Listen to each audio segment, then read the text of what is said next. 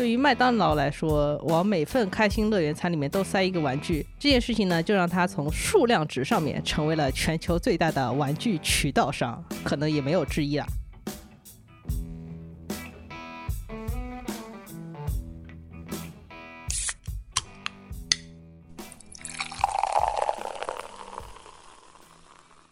这里是商业就是这样。大家好，我是肖文杰。我是许明清，今天跟大家聊一个特别轻松的话题啊，就是肯德基的可达鸭。感觉像一个《哈利波特》里面的魔咒。哎，听说最近国内肯德基的店员们已经用上了一句新的问候语，叫“你好，肯德基，没有可达鸭”。没有想到，一个卖炸鸡的店竟然有一天会为鸭子烦恼哦。虽然我们觉得听友们应该都已经被这个魔镜的可达鸭的这个音乐洗过脑了，但我们还是长话短说，先介绍一下背景啊。就是肯德基是连续三年在儿童节期间与任天堂的著名 IP 宝可梦，就是我们也可能比较熟悉的宠物小精灵，做了一个联名活动。他在儿童套餐里边送这个宝可梦的玩具。而今年的这组玩具里面的可达鸭，因为它跟着一个复古 disco 跳一个非常简单的但非常魔性的舞，所以就特别的火，让肯德基的这个套餐一下子是一鸭难求。这个音乐真的很洗脑啊！加上这个可达鸭又变成了很多表情包的一个基础素材，就变成了一种双重洗脑。怎么说呢？就是对小朋友来说很幼稚，但是对成年人来说刚刚好。嗯，和很多这个营销事件一样啊，就这次可达鸭的爆火，已经其实有很多总结了嘛。比如说我们前面提到的魔性，还有所谓童年的回忆杀啊，以及爆火之后的吵架啊、黄牛的仿品介入啊等等的，其实都差不多这些点了。所以我们觉得不妨再深入一下，顺着这一个话题来看一看，像儿童餐啊和玩具这样的小玩意儿是如何在肯德基、麦当劳这样的快餐业的巨头里边发扬光大的。因为在我们的记忆里边，其实这已经是一个有挺多年历史的这样一个传统的营销活动了。我们今天还是大致从三个角度来展开这个节目啊。第一个是想看一看往儿童餐里面加玩具这个天才的创意到底是怎么来的，以及这么做的效果是怎么样的。第二点呢，我们会简单的分析一下一个儿童餐里面的玩具从 IP 到成品会涉及哪几个环节，以及背后还有个大的问题，就是玩具产业的转移，因为原来是可能是在中国，现在在往东南亚转移。最后呢，我们想顺着肯德基和麦当劳这两个品牌这两年在中国和全球市场经历的很多变化来谈一下，就是儿童餐和玩具行业也一样啊，想讨论一下是儿童餐这个概念是不是也需要一波再创新？那就让我们活动一下，在可达鸭的这个 disco 舞曲里边开始吧。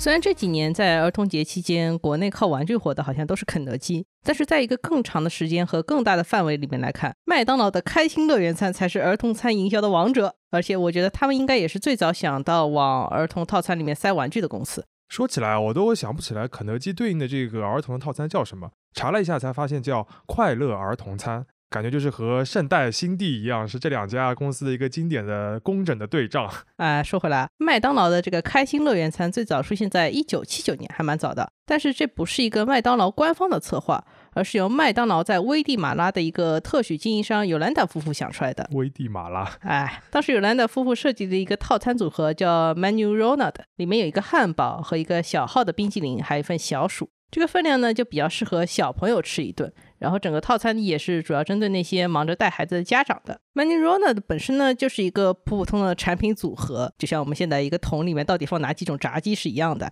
所以呢，要想吸引人，就得有一些卖点。当时麦当劳有一家长期合作的广告代理商，他的创始人叫鲍勃·伯恩斯坦。他听说了危地马拉有这么一个套餐，就在想说我怎么改良一下它。Bob 最早的创意是把所有的产品放在一个折叠的纸盒里面，小朋友可以像拆礼物一样打开它。哦，就是开心乐园餐的那个 logo 就是一个麦当劳的那个纸盒嘛，所以是从这个地方来的。嗯，没错。两年之后呢，这个套餐里面又多了一个固定的免费派发的小玩具，这就形成了如今开心乐园餐的一个体系，就是一个吃的东西，然后一定要有一个玩具。今年在上海疫情期间呢，麦当劳也给亲子方舱医院的小朋友派发过开心乐园餐。当时上海整个物流都非常吃紧，包括纸盒啊和玩具之类的物料都要想办法从外地运进来。但当时麦当劳朋友说了一句让我很感动的话，就是开心乐园餐必须有玩具。如果说我们今天为什么要做这期节目呢？这句话可能也是个引子。当然了，开心乐园餐这个组合很快就被证明确实是一个天才的创意，大受欢迎啊。其实道理很简单，因为麦当劳所代表的这个美式快餐，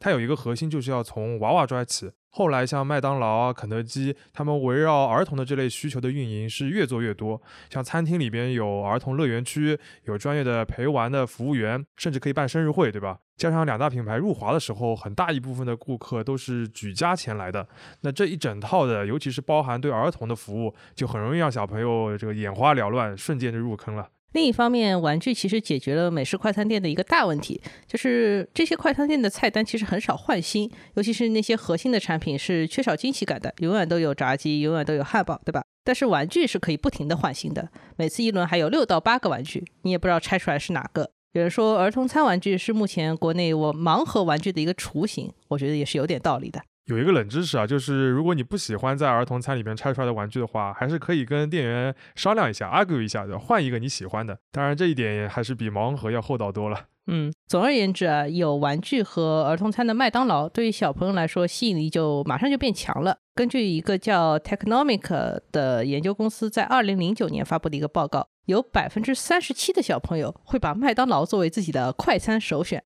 以及据说，如今麦当劳全球平均每分钟就会卖出超过五千份开心乐园餐，然后这个公司全年营收的百分之二十也来自于开心乐园餐。考虑到这个儿童餐的客单价一般还会低一点，百分之二十这个比例还是非常高的。当然，这可能跟我们目前国内的情况有点出入啊。但是全球百分之二十，即使是前一段时间的一个数据的话，也是很惊人了。还有一个数据可能更惊人啊！对于麦当劳来说，往每份开心乐园餐里面都塞一个玩具，这件事情呢，就让它从数量值上面成为了全球最大的玩具渠道商，可能也没有之一了。《纽约时报》在二零零一年的一篇报道的开头就写了：每年麦当劳会在全球发放十五亿个玩具，比玩具业的巨头孩之宝和美泰都要多。十五亿个什么概念啊？就我们查了一下。二零二零年全球十四岁以下的儿童规模是十九点七七亿。就是如果麦当劳现在出玩具能够比二零零一年稍微勤快一点的话，完全可以做到每年全球小朋友人手一个麦当劳的新玩具。哎，这就进到我们想聊的第二个话题了，就是麦当劳成为全球最大的玩具渠道商以后，它会怎么样影响玩具这个生意？它如何决定往这个纸盒子里面放什么玩具，什么时候放进去？它和整个上游产业是什么样的关系？这就是一个复杂的工程了。玩具业其实是一个非常非常传统的产业，某种程度上也是一个很难被取代的产业。因为只要儿童会通过玩耍来学习这个模式，不会被颠覆，理论上这个行业就会伴随人类一起发展下去。目前也有很多单做玩具做得非常好的公司。说我们前面提到的孩之宝，孩之宝有一个经典的产品叫风火轮小汽车，美泰的经典产品叫芭比娃娃，然后还有一家很著名的公司就是乐高。查了一下，二零二一年乐高的营收折合成人民币超过了五百二十亿元。当然啊，对于像麦当劳、肯德基这样的所谓玩具渠道商来说，他们不是为了卖玩具赚钱嘛？他们靠的是与玩具搭售的餐点来赚钱。那玩具的成本，某种程度上就可以视作一笔营销的费用。但他们对于这笔费用怎么花，怎么能够撬动更大的这个餐饮的业绩是很在意的。那这个就涉及到如何来调动一些上游的环节了。我们可以简单的把玩具到达门店之前的步骤拆成三个大的部分。首先是 IP，比如说肯德基要推可达鸭，肯定要跟宝可梦签一个 IP 合作的协议。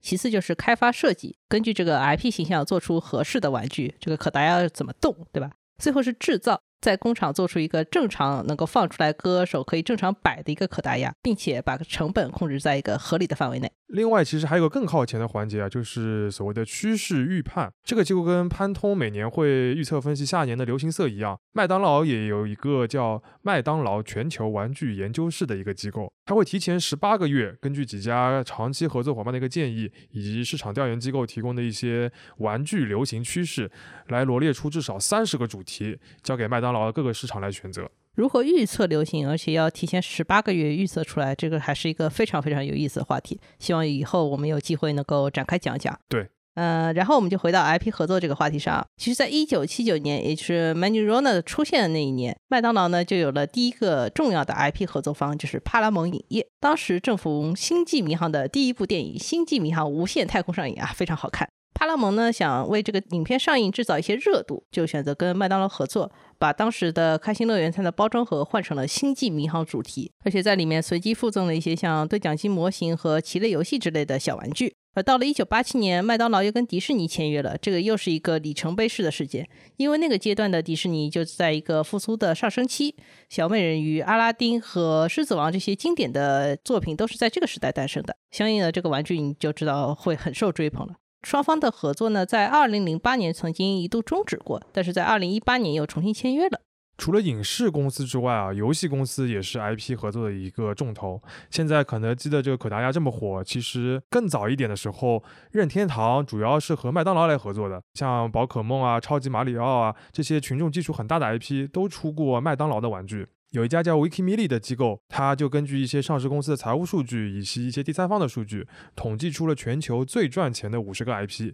精灵宝可梦就是第一名。它在二零二一年的收入达到了一千亿美元。哎，不得不说，美国人真的是超级超级喜欢宝可梦。对的，在谈完 IP 之后呢，麦当劳会倾向于找一家有纵向一体化能力的服务商来提供一个整体解决方案。什么叫纵向一体化呢？麦当劳在全球市场有几家长期合作的玩具开发企业，其中一家叫 TMS，它本身就是全球最大的玩具设计制造商，它可以提供从创意到生产的一条龙服务，就是完全的外包。TMS 有一个副总裁，之前在接受采访时就表示过，每年 TMS 可以开发出三百多种不同的玩具，而且他们自己手上就有包括环球影业、皮克斯、迪士尼在内多达四十个品牌的 IP 授权。此外呢，他们又有很强的自主开发 IP 的能力。也就是说，找 TMS 这样的公司合作，麦当劳本身要做的事情就很少了，他只要就是预判一下趋势。大部分的工作都外包出去了。那个所谓的最主要的这个渠道商，其实做事情的主要都是这个 TMS 这样的公司。对的，但是像乙方这么大包大揽的话，这个任务量就会很重。麦当劳之前在全球范围有过另一家类似 TMS 的合作商，叫 Creata，他一度设计了麦当劳全球大概一半左右的玩具啊。他有一名负责设计过开心乐园餐玩具的前员工，在 Quora 上写过一个帖子来描述自己的日常工作。他说，过去十几年里面，很多麦当劳的玩具都是先用 3D 建模，然后用 3D 打印机做出一个原型，然后去微调，再去工厂里面开模做大规模生产的。他自家车库里面有一大堆玩具的原型，很多跟最终上市的版本就非常接近了，但是只是略略有一点点不同。另外呢，Creata 在澳洲的办公室有一个巨大的仓库，里面存了三十五年量级的全球麦当劳玩具，有些甚至连包装都没有打开过。哎，整个就是一个小朋友快乐屋的概念。我感觉他写这个帖子并不是为了介绍他的日常工作，就是为了炫耀这些仓库。对，完全是为了炫耀啊！但是要真的走到生产环节呢，就没有什么快乐可言了。大家可能知道，中国是全世界非常重要的一个玩具加工大国，但是这个规模也是建立在当年有廉价劳动力的基础上。整个加工环节的平均利润率呢非常低，大概就是百分之十。而 Creata 当时为一个麦当劳玩具设定了最低的一个制造成本，可以低到零点零二澳元，折合成人民币就是不到一毛钱。然后其中一半的费用还要用在玩具的涂装上，就是它的那个颜色上面。可知其他环节的成本要压到多低才行啊？确实，就是塑料小玩具在我们的直观概念里边，就是一个毛利和净利应该都很低的一个产品，就是走超级薄利多销的一个概念。对的，呃，而且这两年呢，随着用工啊、原材料还有检测成本都显著上升，原本集中在珠三角和长三角的很多玩具厂，就很早就开始向东南亚国家去转移产业了。比如说越南，因为这些地方成本更低嘛。当然，这个也很大程度上是靠压榨出来的。我找到一过一篇2005年福布斯的报道，他当时报道了越南一家生产麦当劳开心乐园餐的玩具的玩具厂，然后当时通过一些激烈的沟通，整个工厂的员工的时薪涨到了两千七百五十越南盾，按照当时的汇率大概是一块四人民币，这是一小时的时薪哦。这次我们还查到一个2022年一月下旬的新闻，来自广州的罗岗海关，新闻本身就只有一句话。近日，罗岗海关加急完成金拱门（括号中国有限公司）自新加坡进口的一千二百九十箱静态塑胶玩具抽样查验工作，保障其新春促销活动如期开展。辛苦肖老师读了这么长一句话，但是这个信息量还是挺大的。也就是说，原本为麦当劳生产了大量玩具的中国，现在已经从一个原产国变成一个进口国了。也许在未来，东南亚制造很可能变成一个涉及全行业或者说非常重要的一个制造业趋势。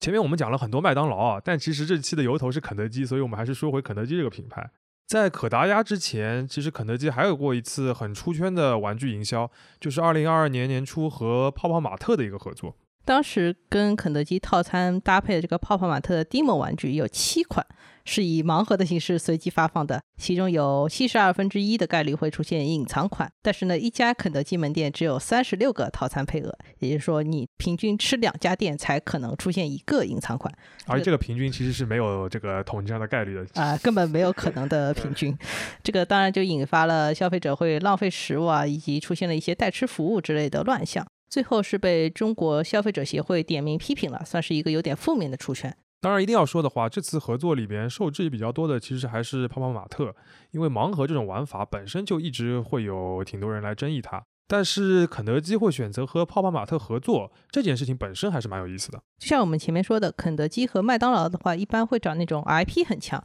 但是产品生产能力比较弱的那种机构来合作 IP。比如我们前面提到的，国外的话有影视公司和游戏公司，国内的话他们也合作过像上影厂这种老字号。但是泡泡玛特不太一样，它就是算那种有一点纵向一体化能力的公司，因为像 Demo 这个 IP 的话是公司自己掌握的，设计和制造的环节也可控。而且还有肯德基很重视一个标签啊，就是潮流化，这个可我们可以晚点再提一下。感觉这个就和前面那些动画影视公司合作不太一样，那个有可能更像是 IP 合作，然后这个的话，如果生产 IP 全都是这个泡泡玛特来管的话，就更像是一个联名的感觉了。这个也涉及到肯德基和麦当劳这两年在中国市场的一些变化了。大家可能知道，中国的肯德基、必胜客和小肥羊是同一个公司的，这个公司叫百胜中国。嗯，这家公司还有很多的品牌。对，百胜中国也是从百胜全球拆分出来一个，现在是一个独立上市的公司了。而麦当劳呢，是在二零一七年把自己在中国内地和香港的二十年经营权卖给了中信集团，所以现在麦当劳的中国公司就是前面肖老师读过那个叫金拱门（括号中国有限公司）。简而言之，就是肯德基和麦当劳这两个品牌在中国都已经是本土公司了。而这个调整的主要目的就是所谓的本土化和品牌的换新。我觉得这两件事好像永远都可以做下去。没错。呃，那个儿童餐玩具呢，其实就属于那种要被换新的东西，因为过去的那种玩具以及小朋友在麦当劳里面过生日的回忆呢，已经是上个年代的事情了。上个年代，这个年代这个词有点难受了。啊，那么换成上个阶段，好吧？好不了太多。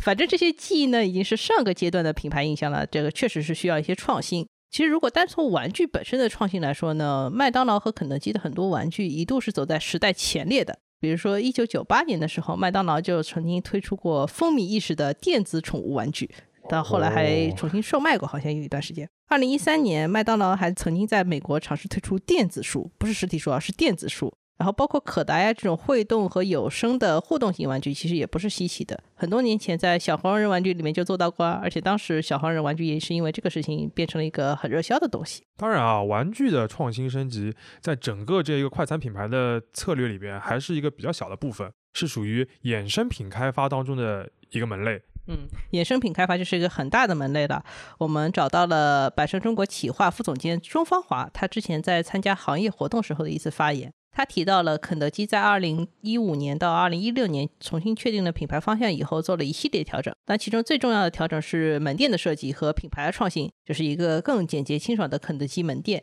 以及各式各样的本土化新品。然后在 IP 合作方面呢，总体会做得更泛化，比如说他们会跟明星团体、影视剧、综艺，甚至脱口秀，还有各种各样的文化 IP 都有合作。这个就已经超越了玩具常规能够覆盖的一个范围了。没错，我们也看了一下肯德基从二零一四年开始推出的各类联名活动啊，就是我们这个联名是比较宽泛的概念，以及相应的一些衍生品，其中有礼品卡、咖啡杯、笔记本、收银小票、包装袋、主题店、联名海报、主题餐厅、游戏周边等等等等。就像前面说的，完全脱离了传统的一个玩具的范畴，也跟儿童餐这个背景是有点远离的了。其实高度的是面向青少年的这个群体。嗯，可以感受到肯德基想把自己变年轻化的这个意愿是非常强烈的。其实，二零二一年麦当劳在全球也推了全新的包装设计，变得很清新。这个背后的用意可能也是类似的。但是，这个对于传统的儿童餐和儿童餐里面的玩具来说，就是一个显著的冲击了。比如说，我觉得现在带儿童乐园去的肯德基和麦当劳就比原来少多了。不过另一方面啊，也不是说麦当劳和肯德基就完全抛弃了过去一套玩具的打法，这两个品牌还是有一个优势，也就是小时候吃他们儿童餐的这一批消费者，现在可能还是在吃四件套或者一加一的套餐，品牌的忠诚度并没有流失。只要有这个基础在的话，呃，就可以用一些经典的 IP 去打我们前面提到的所谓怀旧牌。麦当劳中国在二零一五年披露过一个数据是。他们在中国销量最大的五款玩具分别是小黄人、Hello Kitty、樱桃小丸子、哆啦 A 梦和海绵宝宝。年代越来越往往前面靠了。怎么说呢？无一例外都是经典形象，对吧？这个当然也可以让他们不受时机限制啊，反复出现，又可以影响到那些容易怀旧的成年人。精灵宝可梦当然也属于这一类的。没错，你像前段时间麦当劳针对肯德基想出来的儿童节的反击活动，不就是那个传说中的联名款小霸王游戏机嘛？不过最后好像也没有真的大规模推上市。从这个角度来看的话，其实两家公司一直都是围绕我们这一批。所谓上个阶段的消费者在做生意，小时候的营销是营销新鲜感，长大了就营销怀旧感。嗯，要注意一点啊，不是什么品牌都适合怀旧的。快餐品牌能这么玩，只是因为他们知道现在他们依然是渗透在我们的日常生活里面的，这个存在感是很高的。如果是一个真的已经过气和很边缘的品牌的话，你去怀旧只会让人觉得你真的很旧。是的，哎，其实不管是怀旧还是潮流，还有一个同样的归宿就是收藏界。在美国的话，有一个民间自发组建起来的麦当劳收藏家俱乐部，有一些珍稀款玩具，比如说一个二零零零年版的毛绒小熊，也可以在拍卖网站上面卖到四百美元以上。当然，国内像可达鸭这种这么快就被炒起来玩具，可能在美国人看来也是比较罕见的吧。那我们确实比较擅长迅速的炒火一个非常新的玩偶。嗯，当然也可能很好的解释了，就是肯德基为什么会选择跟泡泡玛特合作。就是搞潮玩和收藏，人家才是专业的。如果真的想从收藏的角度来看待这些玩具的话，可能会发现只有很少一部分是真正具备收藏价值的。它取决于玩具的年代、发行总量、地点，还要看你能否找到志趣相同的买家来互通有无。这跟任何一个收藏品市场都是一样的，流动性才能产生更高的一个价值。最后，我们再稍微花一点时间来聊一下儿童餐和儿童餐玩具的未来。这里也有一个背景，就是二零一九年，英国的汉堡王和肯德基都宣布，为了减少塑料制品的使用，他们正式取消了儿童餐里的塑料玩具，儿童餐没有玩具了。然后，当地的麦当劳也宣布说，小朋友可以把开心乐园餐里面的玩具换成一份水果或者书籍，但是他其实没有完全取消这个玩具。水果和书籍？哎，你为什么在这里？到二零二一年呢，麦当劳其实也进一步宣布了，这个公司在全球到二零二五年之前。要大幅度减少玩具里面的塑料使用情况，他们会引入更多的纸板玩具、毛绒玩具，或者一些植物基塑料以及回收塑料材质的玩具。它最终目的呢是想把原生塑料的使用比例削减百分之九十。真的是对塑料非常的嗤之以鼻了。哎，我觉得这些都是一些赶时环保时髦的一些举动啊。哎，为了表现自己环保的时候，就把塑料拿出来当一个靶子用。这个大家可以去听一下，我们之前讲过一期跟吸管相关的节目啊。嗯，说回来，其实，在二零一一年，就是肯德基在澳洲有一个举动，其实是更厉害一点，它比较像革自己的命啊。当年澳洲的肯德基已经决定了，说我要在儿童餐里面停止附赠玩具，就不管什么材料的，就彻底停止掉。哎，就是不送玩具了。当地肯德基的一个企业事务负责人甚至说。我们希望这个举动能让家长为孩子选择更负责任的餐食，而不会受到随餐玩具的影响。哎，这话说的，没有玩具我就能从肯德基里边选出健康饮食了吗？哎，这个想的也太好了。当然，这个也是目前儿童餐和玩具所面临的一个尴尬的境地啊。过去很长一段时间里面，企业和消费者都很吃这套营销思路，你情我愿的把一个快餐品牌变成了一个玩具大户，业绩也快速的增长了。但是到了现在，父母呢希望小孩子吃的健康一点，企业呢又要社会责任，这个塑料玩具和快餐的价值很快就被削弱了。好像没有在意小朋友喜欢玩具这一点。哎，目前针对这个问题呢，我们还没有看到什么很好的解决方法。把玩具卖给成年人，也是只能偶尔尝试几次的权宜之计，更加解决不了他们在儿童市场面临的问题。但是如果小朋友的童年里面缺失了一些像电视剧啊、明星偶像啊、游戏和玩具这样共同的记忆点，我觉得也是很大的遗憾。尽管我们没法揣度下一代的年轻人会喜欢什么，以及企业应该做什么，但我们相信快乐和情感的连接永远是有价值的。即使这些价值不再以儿童餐和玩具的形式出现，它也应该始终是简单动人的。商业就是这样。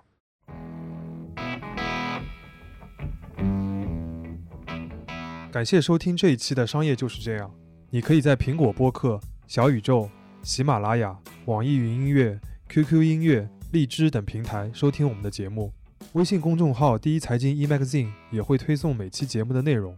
如果喜欢我们，欢迎你在苹果播客给我们五星好评，并期待你在各个平台与我们交流，尤其欢迎分享你感兴趣的话题。下期见。